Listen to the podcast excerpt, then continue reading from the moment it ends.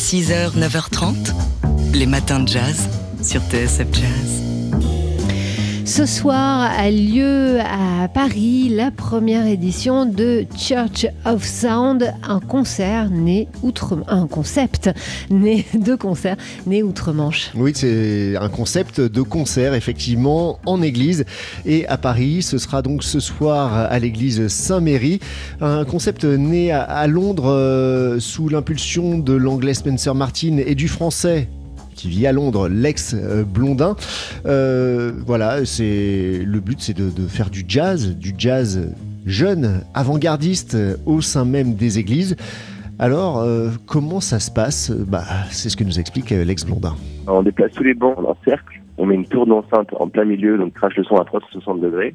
Le groupe se place autour de cette tour de speaker et l'audience autour de ça. Tout est concentré, ce qui est ultime pour les synergies entre l'audience et les musiciens? C'est assez beau et euh, les groupes aiment beaucoup parce que c'est un petit peu le la façon dont ils sont euh, quand les gens répètent ils, sont, ils se regardent les uns les autres. Donc il y, a, pas mal de jeux de regard qui sont assez euh, un peu, un peu sympa aussi pour l'audience de pouvoir de pouvoir voir ça aussi. Et puis si jamais il y a une explosion d'applaudissements ça résonne un peu comme dans une piscine et c'est un effet du tonnerre en fait. Je trouve que ça a pas mal d'avantages par rapport à une salle de concert normale. Voilà, donc l'idée euh, c'est oui de faire euh, du jazz, en l'occurrence du jazz plutôt spirituel dans une église. C'est aussi d'attirer un public qui est un public jeune. Euh, depuis trois ans, cette expérience à Londres, donc dans une église de l'Est de Londres, attire un, public qui est varié et qui, qui commence dès la, la, vingtaine. Et puis il y a aussi le public euh, des, gens qui ont clubé jazz avec euh, Gilles Peterson, donc ils sont euh, plutôt de notre génération, Mathieu. Voilà, donc on espère que ça va marcher comme ça. Ce soir à l'église Saint-Méry, test avant d'envisager une tournée des églises, avec donc ce soir le concert de la clarinettiste Angel Bad Les matins de jazz, de l'œil à l'oreille. Aujourd'hui avec Fabien Simode, le rédacteur en chef du magazine L'œil. Et ce matin, Fabien, vous nous parlez du dernier album de Philippe Catherine. Oui, mais pas le Philippe Catherine avec un C, guitariste de jazz bien connu des auditeurs de TSF, mais le Philippe Catherine avec un K, cet acteur oscarisé pour le rôle du gardien de piscine dans le film Le Grand Bain et le chanteur de Luxor, j'adore. J'adore Eh bien, nous, on adore la pochette de son dernier album, Confession, sorti cette semaine. Elle le montre habillé d'une veste rayée, bleue, élégante, nous regardant dans les yeux, affublé de grandes oreilles et d'un long très long nez. Cette pochette n'a pas été censurée sur les réseaux sociaux. Pourtant, elle aurait pu. Non pas à cause de l'anthurium, une fleur qui évoque le sexe féminin que le chanteur porte à sa boutonnière, non, mais parce que le long, le très long nez de Catherine n'est ni un roc, ni un pic, ni même une péninsule, mais un sexe masculin, un zizi. vous êtes devenu complètement fou. Cette pochette euh, est signée par l'artiste Théo Mercier un artiste contemporain très en vue dont vous avez peut-être visité l'exposition au musée de la chasse et de la nature au printemps dernier. Théo Mercier est connu pour ses détournements d'objets pleins de poésie, d'humour dont on ne sait jamais s'ils sont vrais ou faux, à l'instar de la prothèse qui sert de nez à Philippe Catherine. On a une petite idée quand même. Plus qu'une simple pochette d'album, ce disque est donc un objet d'art. On sait que les maisons de disques doivent faire preuve d'audace pour vendre leurs albums et que l'art contemporain apporte un supplément d'âme.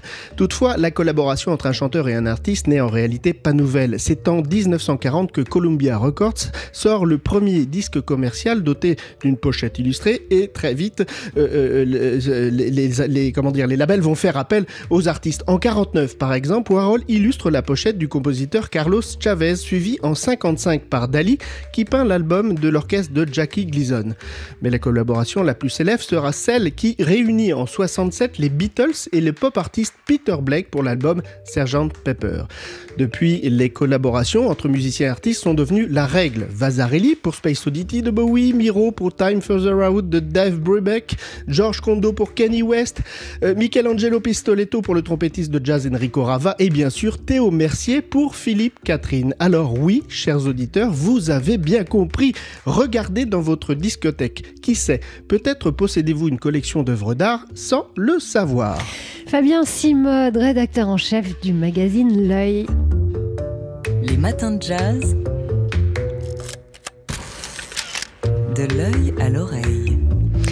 Et avec vous ce matin, Fabien Simode, rédacteur en chef du magazine L'œil, on prend quelques nouvelles du monde des arts. Et oui, et pas toujours de bonnes nouvelles. Fin de partie pour l'art contemporain à la Monnaie de Paris. L'espace d'exposition qui est ouvert en 2014 sur les quais de avec une exposition de Paul McCarthy fermera ses portes à la fin de l'exposition Kiki Smith le 9 février. C'est une information du journal des arts. Officiellement, il n'est pas question pour la Monnaie de Paris d'arrêter sa programmation culturelle, mais seulement les expositions d'art contemporain. Officieusement, les espaces dégagés pourraient être privatisés pour apporter de l'argent. Dommage, car si le lieu n'avait pas encore fidélisé son public, hein, qui se comptait entre 10 000 et 50 000 visiteurs selon les expositions, la programmation avait permis de faire découvrir des artistes aux Parisiens, dont Maurizio Cattelan, Yanis Kounelis, Grayson Perry ou encore Thomas Schutte. Alors, un centre d'art ouais. ferme Et un autre ouvre. Exactement, et c'est un musée.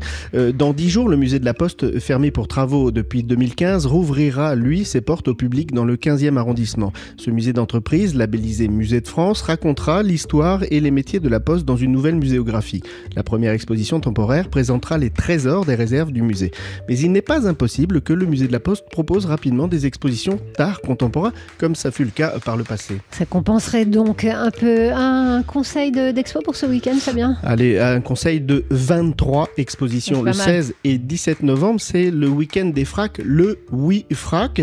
Euh, les 23 fracs euh, en Les- France, les, les fracs. régionaux d'art contemporain, ouvrent euh, leurs portes au public. C'est donc l'occasion d'aller les découvrir, découvrir l'art contemporain. Et j'aurai un coup de cœur, puisque j'ai parlé de Philippe Catherine tout à l'heure, un coup de cœur sur le frac Pays de la Loire à Carquefou, près de Nantes, euh, qui va diffuser un film où l'on voit Philippe Catherine, donc le chanteur, euh, déambuler dans le frac et s'émerveiller notamment devant un Sanejouan par exemple.